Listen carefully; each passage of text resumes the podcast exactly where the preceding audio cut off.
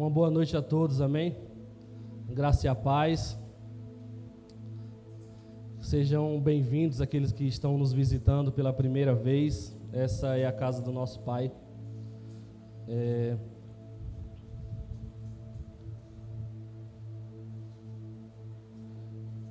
Essa noite eu não vou demorar muito, mas eu peço um pouco da sua atenção para que a gente possa construir algo juntos.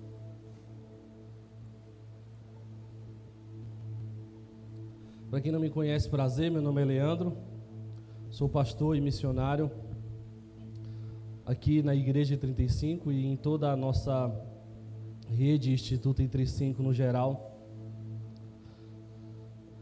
Eu queria só um pouco da sua atenção para que a gente começasse a construir algumas coisas.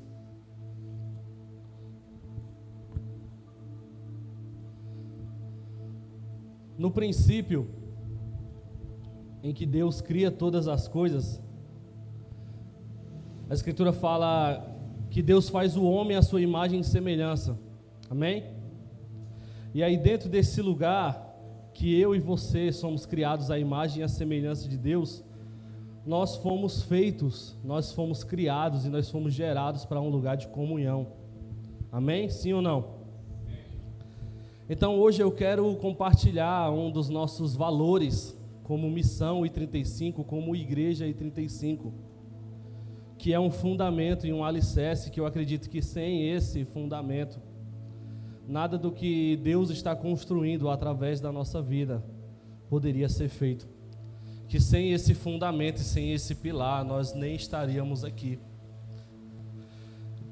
Eu queria falar um pouco dos um dos nossos valores que é a intimidade com Deus, a intimidade com o Pai. Abra sua Bíblia, ou se você não quiser abrir, porque eu não vou usar só esse texto. É porque eu estou aqui embaixo. Gênesis capítulo 2.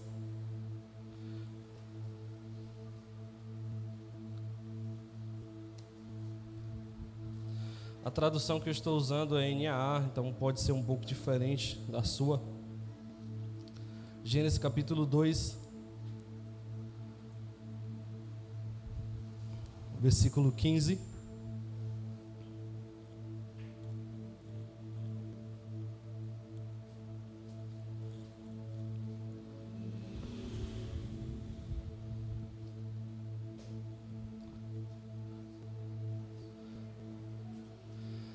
Aperta o irmão que está do seu lado e diga: Você foi feito.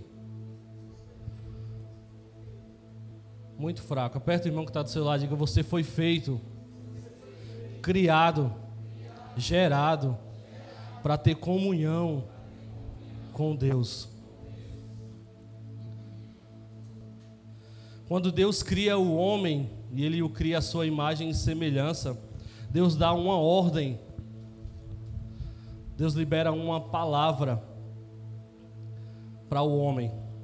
Então, em Gênesis, do capítulo 2, no versículo 15, vai dizer assim: O Senhor Deus tomou o homem e colocou no jardim do Éden para cultivar e guardar.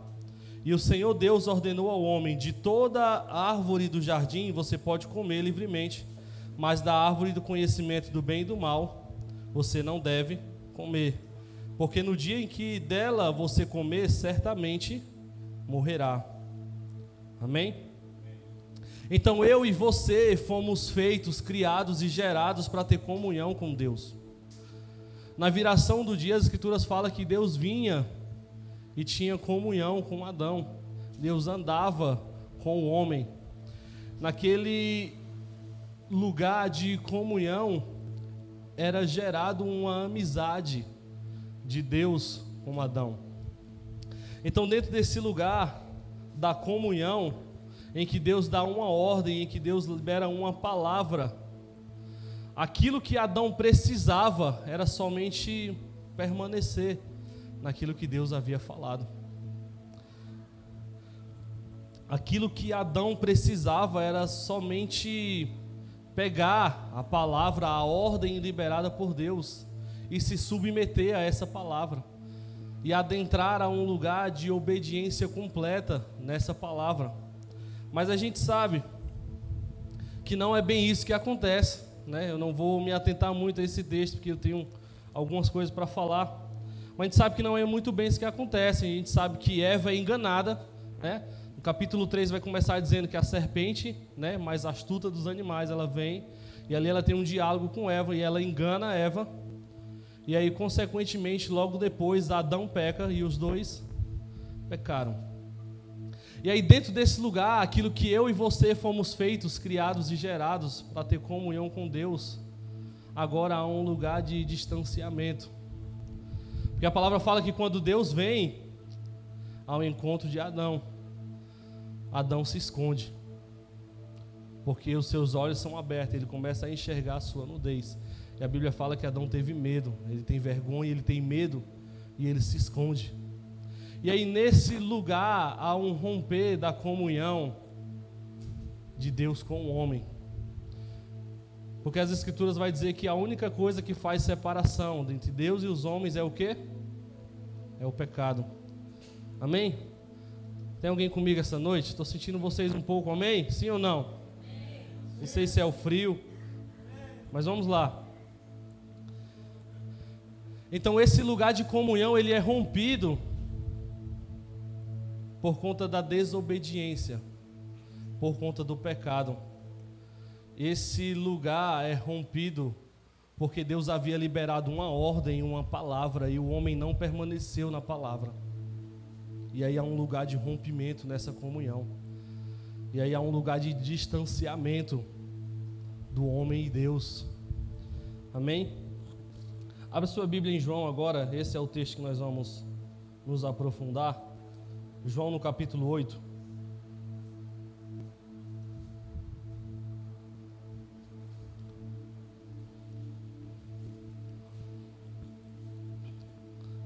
Então eu e você fomos gerados para um lugar da comunhão, para um lugar de amizade com Deus para um lugar de intimidade com o nosso Pai, mas há um romper.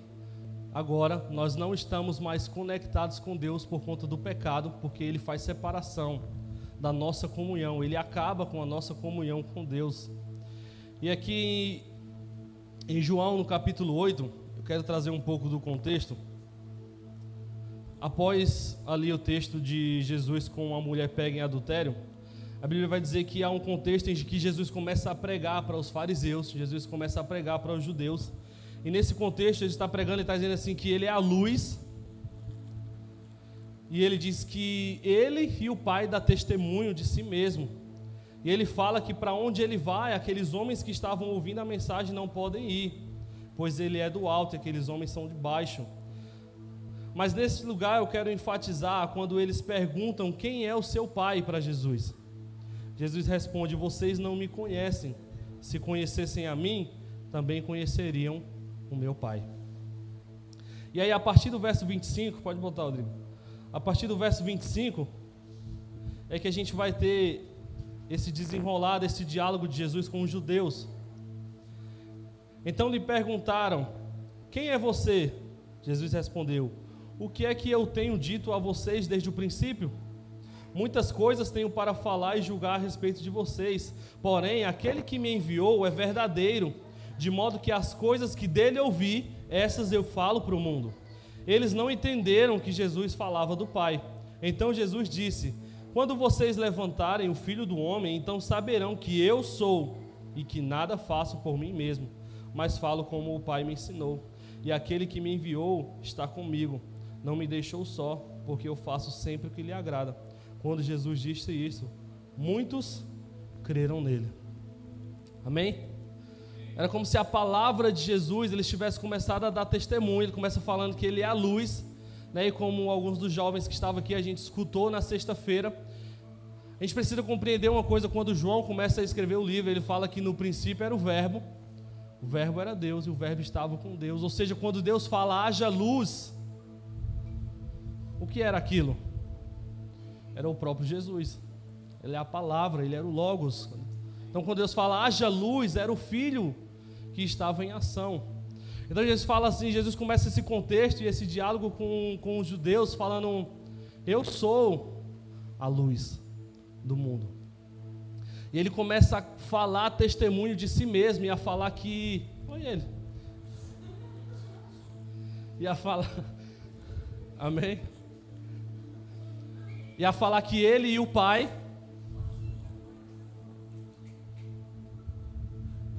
Deixa ele. Deixa ele.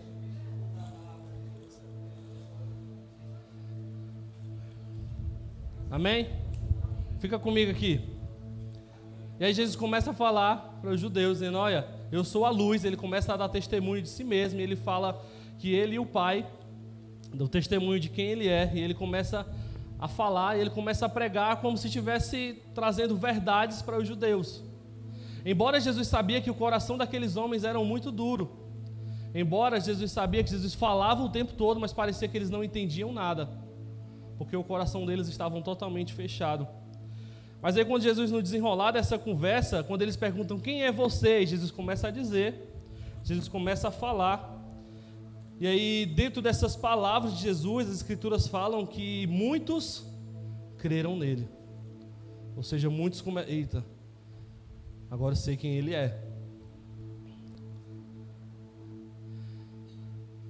Na minha caminhada e na minha jornada, um dia que eu compreendi isso, isso foi uma grande revelação para dentro do meu coração. Porque Jesus veio com a missão de nos transportar, de nos arrancar do império das trevas. Paulo fala muito bem sobre isso quando ele dialoga na sua carta aos Romanos. E em Colossenses ele vai dizer que ele nos transportou do império das trevas para o reino do Filho do seu amor. Então, quando Cristo conclui a sua obra da cruz, o convite dele não é só simplesmente para que eu e você fôssemos salvos, mas para que nós compreendêssemos a profundidade da salvação nas nossas vidas.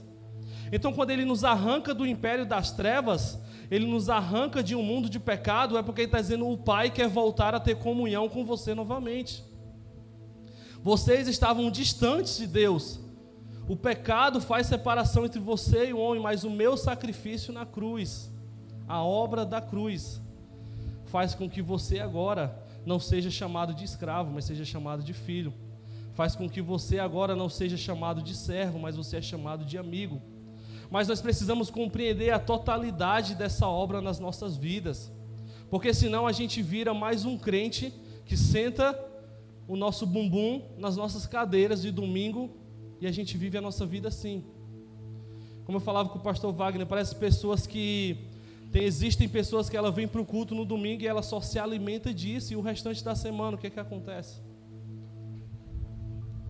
Sabe, gente, aquilo que eu estou falando para você não é uma, um acesso só para pastores, só para missionários, só para líderes, mas é para todo aquele que um dia foi salvo, que entregou a sua vida para Jesus.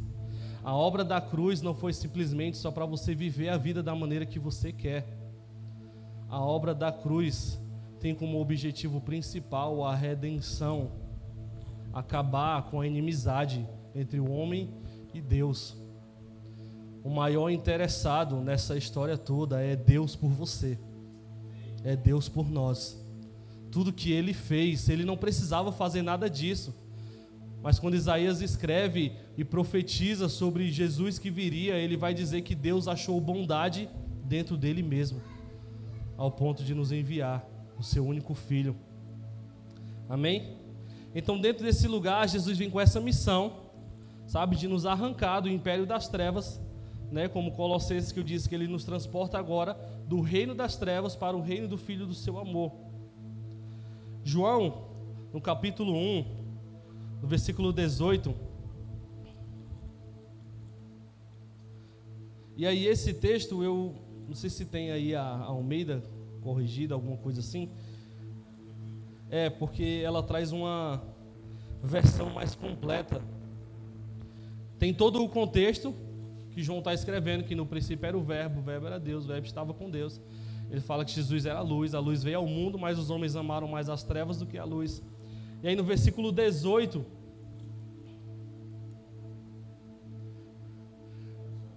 é essa mesmo. Olha o que está escrito ali: vai dizer que Deus nunca foi visto por alguém. O Filho unigênito que está no seio do Pai, a esse o revelou.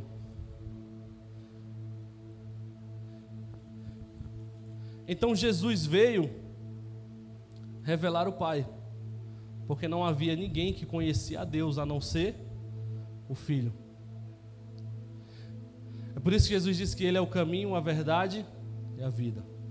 E não há nenhum outro caminho ao Pai, se não for, porque no lugar da comunhão, de conhecer a Deus, só se dá por meio do Filho.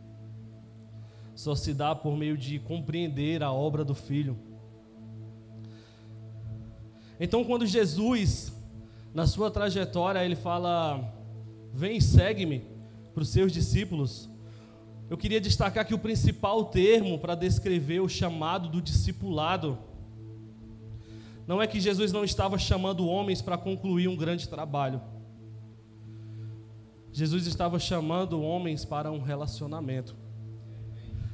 Porque Jesus está mais interessado em quem nós somos do que o que nós fazemos. Compreenda uma coisa: relacionamento sempre vai preceder o desempenho. A vida sempre vai preceder o trabalho.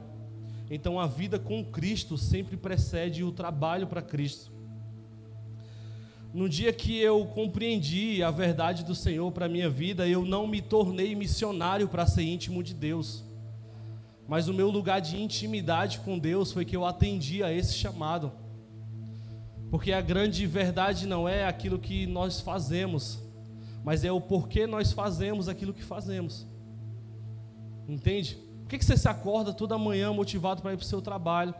Por que você se acorda para ir para uma faculdade? O que te motivou a fazer isso?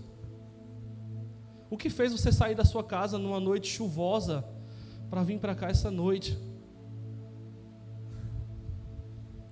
Jesus não está interessado em pessoas que vivem uma religião. Ele está interessado em um povo em que ele está levantando nesse tempo, um povo exclusivamente seu, que tem comunhão com o seu Pai. Apocalipse vai dizer que quando a nova Jerusalém descer, ele será o nosso Deus e nós seremos o seu povo. Então, irmãos, o que eu quero é quebrar alguns tipos de pensamentos de que nos fazem ter uma rotina de vir para o culto tão importante ao ponto de nós negligenciarmos o tempo que deveríamos ter com Deus nas nossas casas. E aí, dentro desse lugar de compreender, agora a gente volta para o texto de João 8.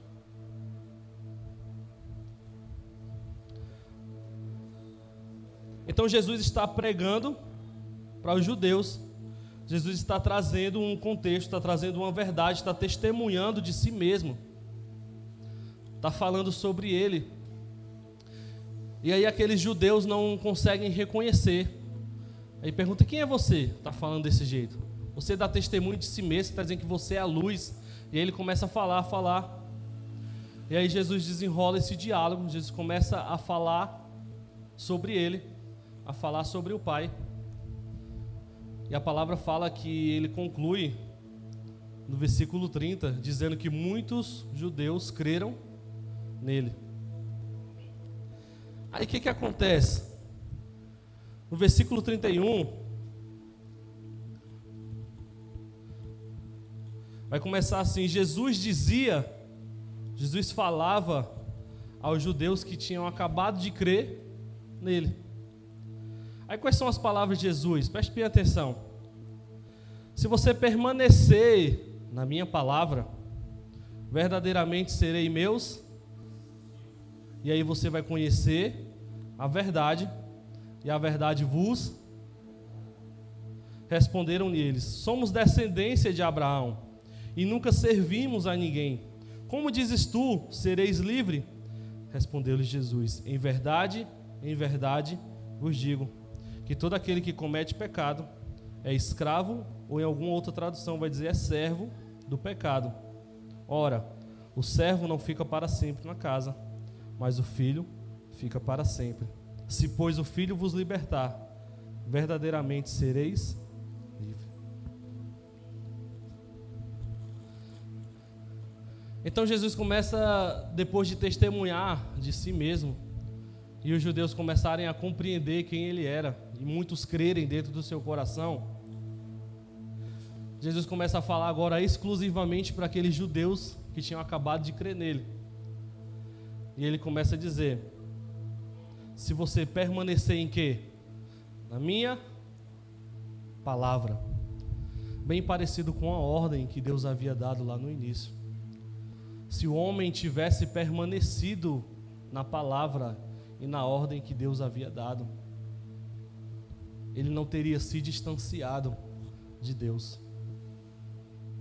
Ele não teria tido esse rompimento, ele não teria nos colocado em um lugar de inimizade com Deus. E o principal, aquilo que eu e você fomos feitos, criados e gerados para ter comunhão com Deus, não haveria sido rompido.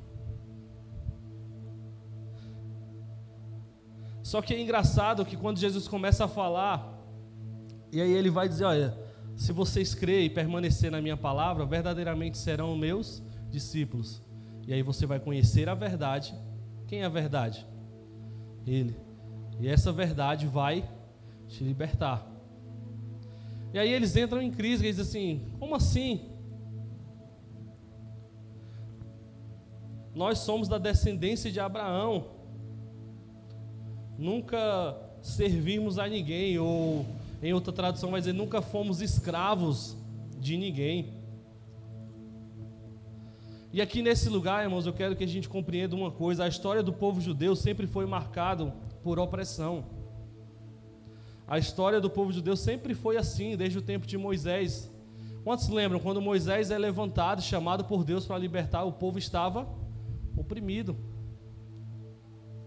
Então, sempre a trajetória do povo, eles sempre caminharam para esse lugar de opressão. Então, foi assim no tempo de Moisés, foi assim no tempo de Jeremias, no tempo de Daniel, entre outros. E no tempo de Jesus, naquela época que Jesus falava para eles, também não era diferente. Porque eles falavam que não eram servos e escravos de ninguém. Mas aquilo era uma mentira.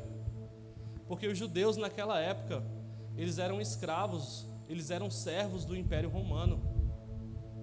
Quem redigia as coisas, quem movimentava tudo era o Império Romano.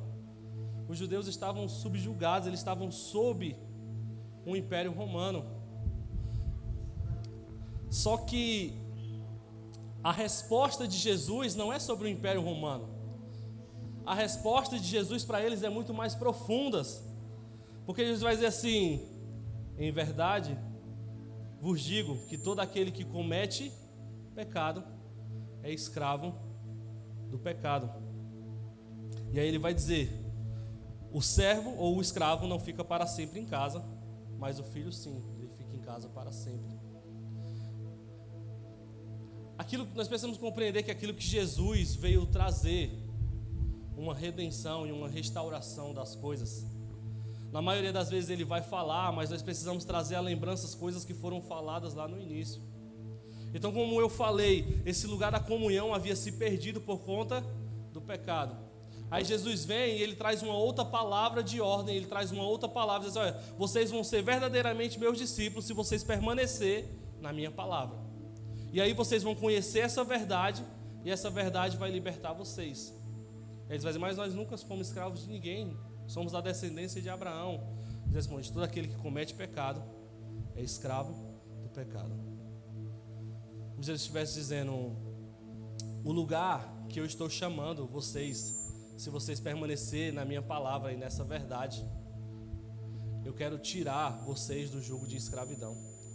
Eu quero tirar vocês de simplesmente achar que vocês estão na casa do Pai, mas vocês vão, mas vocês não permanecem. Vocês passam pouco tempo nesse lugar, porque vocês são escravos do pecado. Mas o filho não. O filho, quando ele entra na casa, ele permanece para sempre. Então, esse lugar que Jesus está querendo nos transportar e nos tirar é um, subjugado do pecado nas nossas vidas. O pecado é a única coisa que faz separação do homem e Deus. Então, mais uma vez, a palavra é liberada, mais uma vez, há uma ordem. E os judeus precisavam compreender que essa ordem, essa palavra, era para permanecer nela. E aí eles entrariam num lugar de discipulado. E aí, como eu expliquei para vocês, o lugar de discipulado de Jesus, Jesus não estava chamando para uma grande obra. O chamado de Jesus para o discipulado sempre é para um lugar de relacionamento. Então gente estava chamando aquele homem, se vocês permanecerem nessa palavra, vocês vão ser verdadeiramente meus discípulos. Estou chamando vocês mais para perto, para um lugar de relacionamento. E aí, nesse lugar de relacionamento, vocês vão conhecer a verdade. E aí, conhecendo a verdade, vocês voltam a um lugar de comunhão com o Pai, de onde vocês nunca deveriam ter saído. E aí, vocês já não serão mais escravos do pecado, porque essa verdade que vocês vão estar conhecendo vai libertar você dessa vida. Você vai voltar a ter comunhão com Deus. Você vai voltar a um lugar de poder ter intimidade com Deus. Há um tempo atrás, eu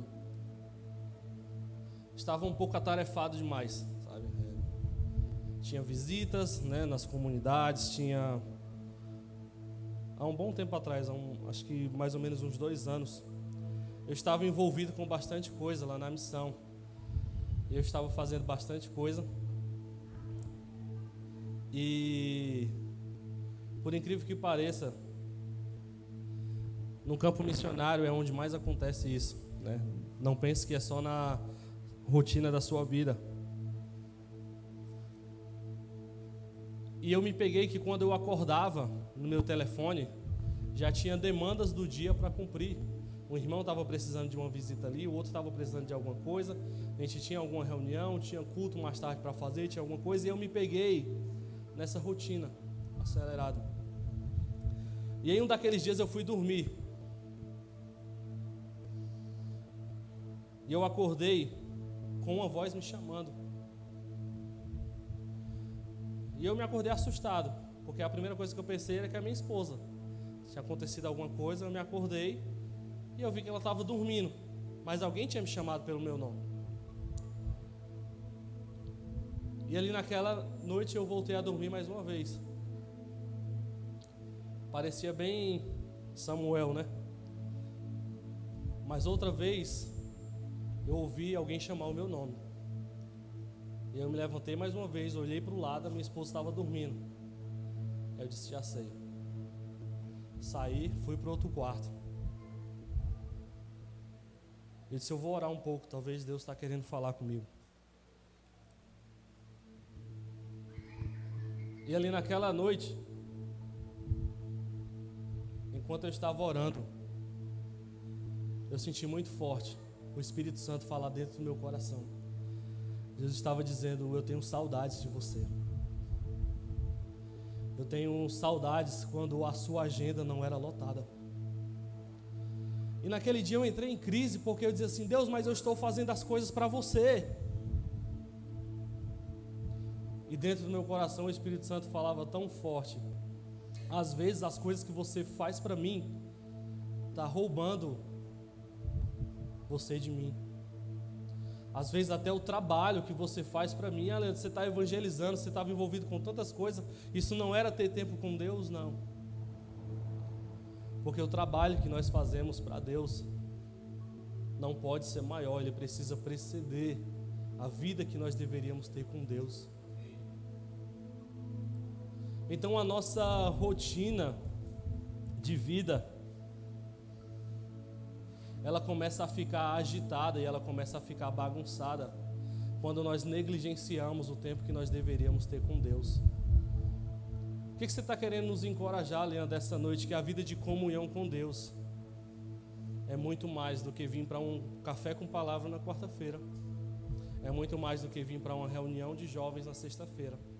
É muito mais do que vir para um culto de adoração e celebração no domingo. A vida de comunhão com Deus, ela é diária. E a comunhão com Deus, se eu tenho aprendido algo nesse tempo, é que o meu tempo com o Senhor e a comunhão com Deus é a única coisa que me afasta do pecado. Há um tempo atrás eu conversava com um jovem e eu estava fazendo uma escola lá em Recife. E aí, uma mulher ia trazer a palavra. E aí tinha esse jovem que era meu amigo. Ele falava para mim que ele tinha bastante problema com pornografia. E eu já tinha falado de tudo para ele, mas mesmo assim, né, de tudo aquilo que eu sabia na época. E aí no dia dessa palavra, essa mulher olhou para ele, direcionadamente ela falou assim: Você precisa parar de lutar com as suas forças, porque a obra da cruz foi o suficiente para tudo isso. E aí naquele dia eu comecei a compreender que aquilo que nos faz vencer o pecado é a concluir de entender que a obra da cruz nos trouxe agora a um lugar de amizade de volta com Deus, um lugar agora de comunhão com Deus. E é essa comunhão com Deus, é esse lugar de intimidade com Deus que me afasta do pecado. Porque ele é santo e cada vez mais que eu me aproximo dele, eu me torno como ele é. Cada vez mais que eu me aproximo dele, eu me torno parecido com ele. E se ele é santo, a minha busca é se tornar santo como ele é. E isso vai me distanciando do pecado. Mas naquele dia, irmão, em que o Espírito falou que estava com saudades de mim, o meu coração foi quebrado de uma maneira. Eita, Leandro, e de lá para cá, ainda tem momentos que eu me perco na rotina.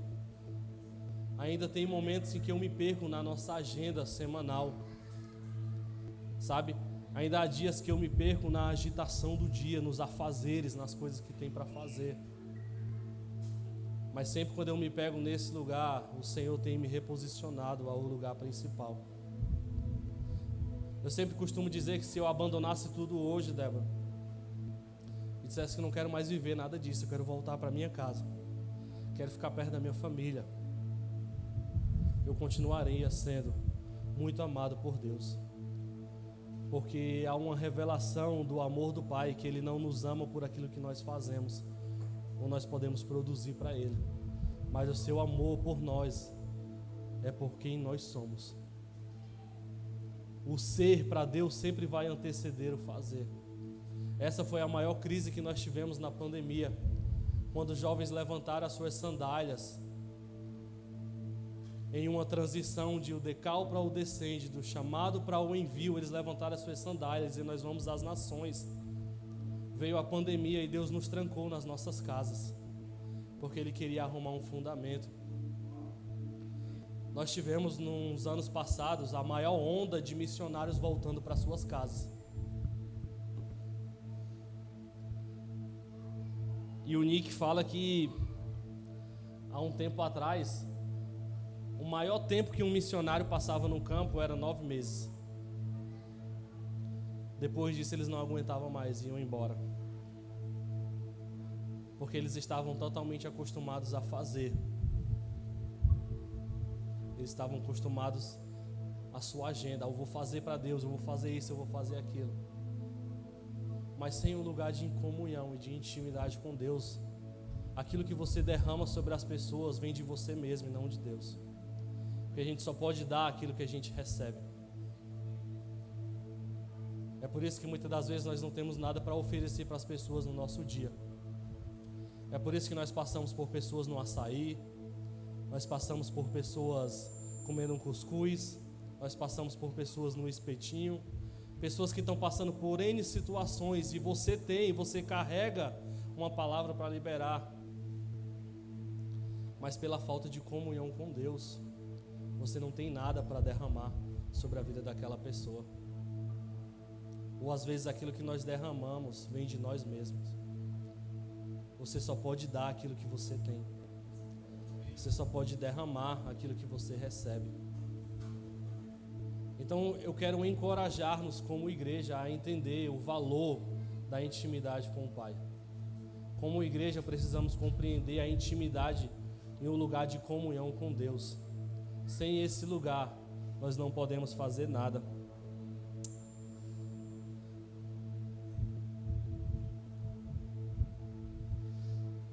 Sem comunhão com Deus, a jornada se torna cansativa.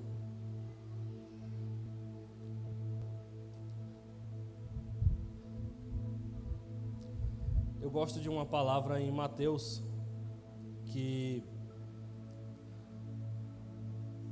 a Bíblia vai dizer que alguns chegariam diante do Senhor e iriam dizer: Senhor, mas em teu nome eu curei, em teu nome eu expulsei demônios, em teu nome eu fiz isso, eu fiz aquilo.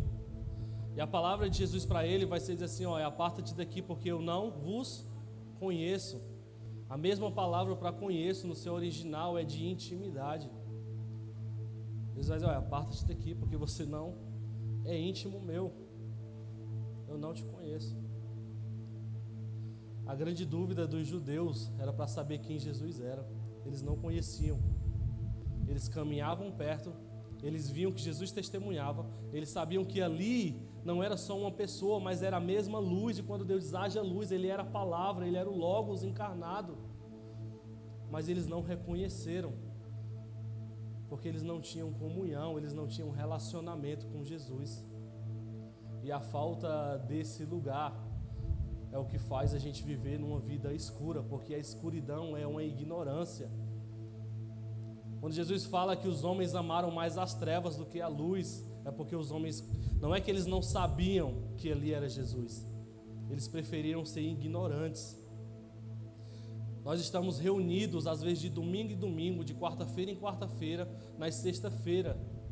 Temos ouvido sobre Deus, temos aprendido sobre Deus, mas durante a nossa semana nós muitas das vezes negligenciamos Ele.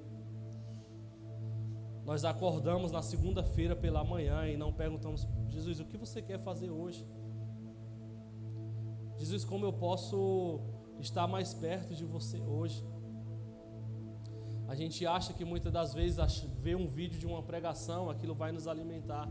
A gente vê um vídeo da pregação e passa mais tempo, às vezes, assistindo Netflix. Passa mais tempo vendo YouTube, passa mais tempo vendo Instagram, vendo todas as coisas. Mas passamos pouco tempo de fato sem Jesus. Eu estou aqui, Pai. Fala comigo. Quero ouvir a Sua voz. Quero ter comunhão com o Senhor. Jesus está cansado de uma geração que, quando chega, só chega com pedidos para Ele. Esse é um tempo de quando nós nos achegarmos ao Senhor, nos preocuparmos, entendermos, Pai, o que, que você está sentindo? O que, que você está passando? Você acha que Deus não chora quando Ele olha para Arco Verde e olha para aquela praça onde jovens têm cada vez mais se entregado a uma vida de prostituição, de bebedice, de drogas. Você acha que o coração de Deus se alegra com isso? Mas nós não sabemos, porque nós nunca, nunca perguntamos, pai, o que você sente de arco verde? O que você sente quando você olha para esses jovens? O que você sente quando você olha para essas pessoas? Pai, o que você sente quando você olha para o meu vizinho? Há um convite de Deus esses dias para a gente fechar a porta do nosso quarto e nesse lugar onde há tesouros que Ele tem para revelar para nós. Há um lugar de crescimento na comunhão com Deus. A Bíblia vai falar sobre alguns homens que foram tratados e chamados de amigos de Deus. E um deles é Abraão. Você começa a ler em Hebreus, né? Toda a galeria dos heróis na fé. O autor de Hebreus vai dizer que Abraão esperou com paciência a promessa e a palavra que Deus havia liberado sobre ele, mesmo sendo velho. Mesmo aos olhos humanos, esse cara velho não tem condição, a sua esposa velha não tem condição de ter filhos. Mas ele permaneceu na palavra. E por permanecer na palavra, o seu nome está lá, na galeria de heróis da fé. Não à toa ele é chamado de pai da fé. E consequentemente, eu acho que o melhor título que ele poderia receber. Abraão era amigo de Deus. Como uma canção que diz no passado lá na Paula Valadão que eu escutava, quando era pequena, que a minha mãe botava pra cá, né? Não existe nada melhor que ser amigo de Deus. Deus não nos chamou para a gente vivermos a nossa vida de crente de domingo em domingo. Deus resgatou você do império das trevas para que você voltasse a ter comunhão com Ele por meio do seu Filho. E essa comunhão é diária, todos os dias. Há um segredo na vida de Davi, porque ele preferia sempre antes do sol nascer. Davi fala que antes do sol nascer, ele ia para aquele lugar ter tempo com Deus. Há um segredo no início do nosso dia de buscarmos ao Senhor. Jeremias vai dizer que nós vamos encontrar quando nós buscarmos a Deus de todo o nosso coração. Então, irmãos, eu quero compartilhar com você um dos nossos valores. Que muitas pessoas olham para nós, ah, Leandro, vocês passam por problemas, passamos. Vocês passam por crises, nós passamos. Vocês enfrentam dificuldades, nós enfrentamos. E o que que nos sustenta? A comunhão com o Pai. Existem dias que vocês não querem se levantar para fazer nada, existem mas um lugar de comunhão com o Pai. É como se nós fôssemos reabastecidos. E aquilo que nós fazemos não parte de nós mesmos. A vida flui dele. Ele é a palavra encarnada. Ele é o Verbo. Tudo vem dele. Jesus é a nossa fonte. Sabe que você vai trabalhar estressado, que você não tem tempo com ele. Sabe que você quer desistir das coisas, da faculdade, daquilo que você dá? Porque você está negligenciando o tempo com Ele. A falta da comunhão com Deus e da intimidade com Ele faz com que a gente desista das coisas, faz com que a gente queira nos entregar a outras coisas que estão fora da vontade de Deus na nossa vida. E o convite de Jesus para aqueles judeus é, cara, se vocês permanecerem nessa palavra, vocês vão ser verdadeiramente meus discípulos. Essa é uma palavra atual para nós, não está tão distante. Porque em um mundo onde uma rede social as pessoas têm buscado por seguidores, que às vezes nem conhece, às vezes só curte a tua foto, às vezes só comenta. Jesus não está atrás de escravo, está atrás de amigo. Jesus não continua fugindo dos seguidores e da multidão, mas ele tem prazer em sentar com os seus discípulos. Ele tem prazer em se relacionar com os seus discípulos. Até por isso que nesse tempo tem se falado tanto de mesa. Por quê? Porque a mesa é um lugar da comunhão. Que às vezes nós perdemos até na nossa casa. Um almoça na sala, o outro no quarto, o outro em frente à TV. E o que é a mesa? A mesa era um lugar onde nós compartilhávamos. Eu lembro quando eu era criança, eu chegava da escola e no lugar da refeição, principalmente a janta, que era onde meu pai estava, pela, pela meio-dia ele não estava, estava trabalhando, mas principalmente no lugar da janta, meu pai conseguia conversar com a minha mãe sobre aquilo que havia acontecido no seu dia. Ele perguntava como havia sido a escola. E esse é o lugar da comunhão. Esse é o lugar de intimidade no lugar da comunhão e de intimidade, meu pai sabia quando eu não estava bem. E eu conseguia enxergar quando aquele dia havia sido estressante para ele. Então é por isso que nesses dias muito tem se falado sobre mesa. Porque Deus está nos chamando para um lugar de comunhão, para um lugar de intimidade. Traga Jesus no momento que você estiver comendo seu cuscuz. Deixe Jesus ser participante da sua vida. Ele nos transportou, Ele quer nos tirar de um lugar de julgo, de escravidão do pecado, para um lugar de intimidade, de comunhão com Ele.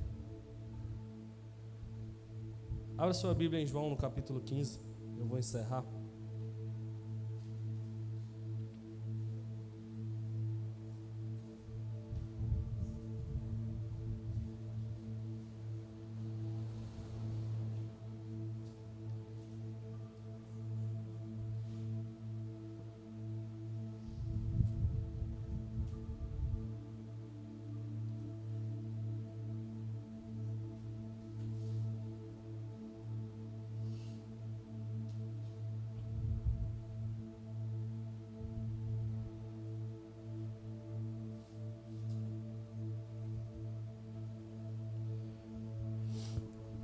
João capítulo 15, versículo 13.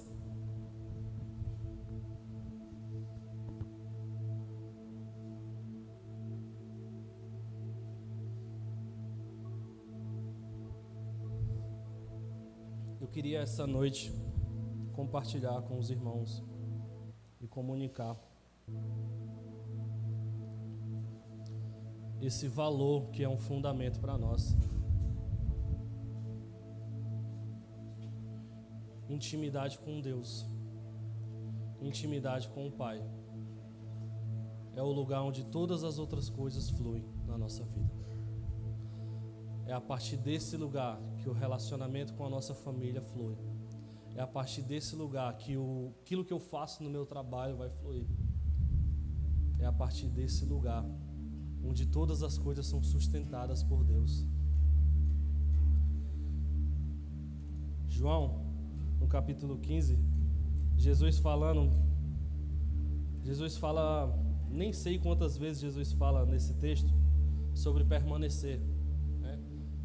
É um texto bem conhecido, ele começa falando né, que ele é a videira, né, o pai é o lavrador, o agricultor, e nós somos os ramos todo aquele que permanece dá fruto, né? E aí ele fala sobre a poda, ele fala sobre o corte, ele continua falando, ele vai dizer, olha, se você permanecer em mim e eu em você, você vai dar fruto. Mas sem mim, você nada pode fazer. E aí ele falando sobre permanecer, no versículo 13, ele vai dizer assim: Ninguém tem amor maior do que esse, de alguém dar a própria vida pelos seus amigos. Vocês são meus amigos se fazem o que eu lhes ordeno. Já não chamo de servo, ou em alguma outra tradução vai dizer escravo. Porque o escravo ou o servo não sabe o que o seu senhor faz mas tenho-vos chamado de amigos, porque tudo que eu ouvi do meu Pai, eu lhes dei a conhecer. Jesus é o único caminho que pode nos conduzir a um lugar de comunhão com o Pai. Vamos dizer a Natanael: Mostra-nos o Pai, Senhor, e isso nos basta. Conhecer a Deus é o maior anseio do coração humano. Por isso que estar na Sua presença muitas das vezes é um lugar de êxtase. Estar na Sua presença muitas das vezes é um lugar de satisfação. Por quê? Porque nós somos feitos para isso. Na comunhão com Deus há vida, fora dela não há vida. Fica de pé no seu lugar.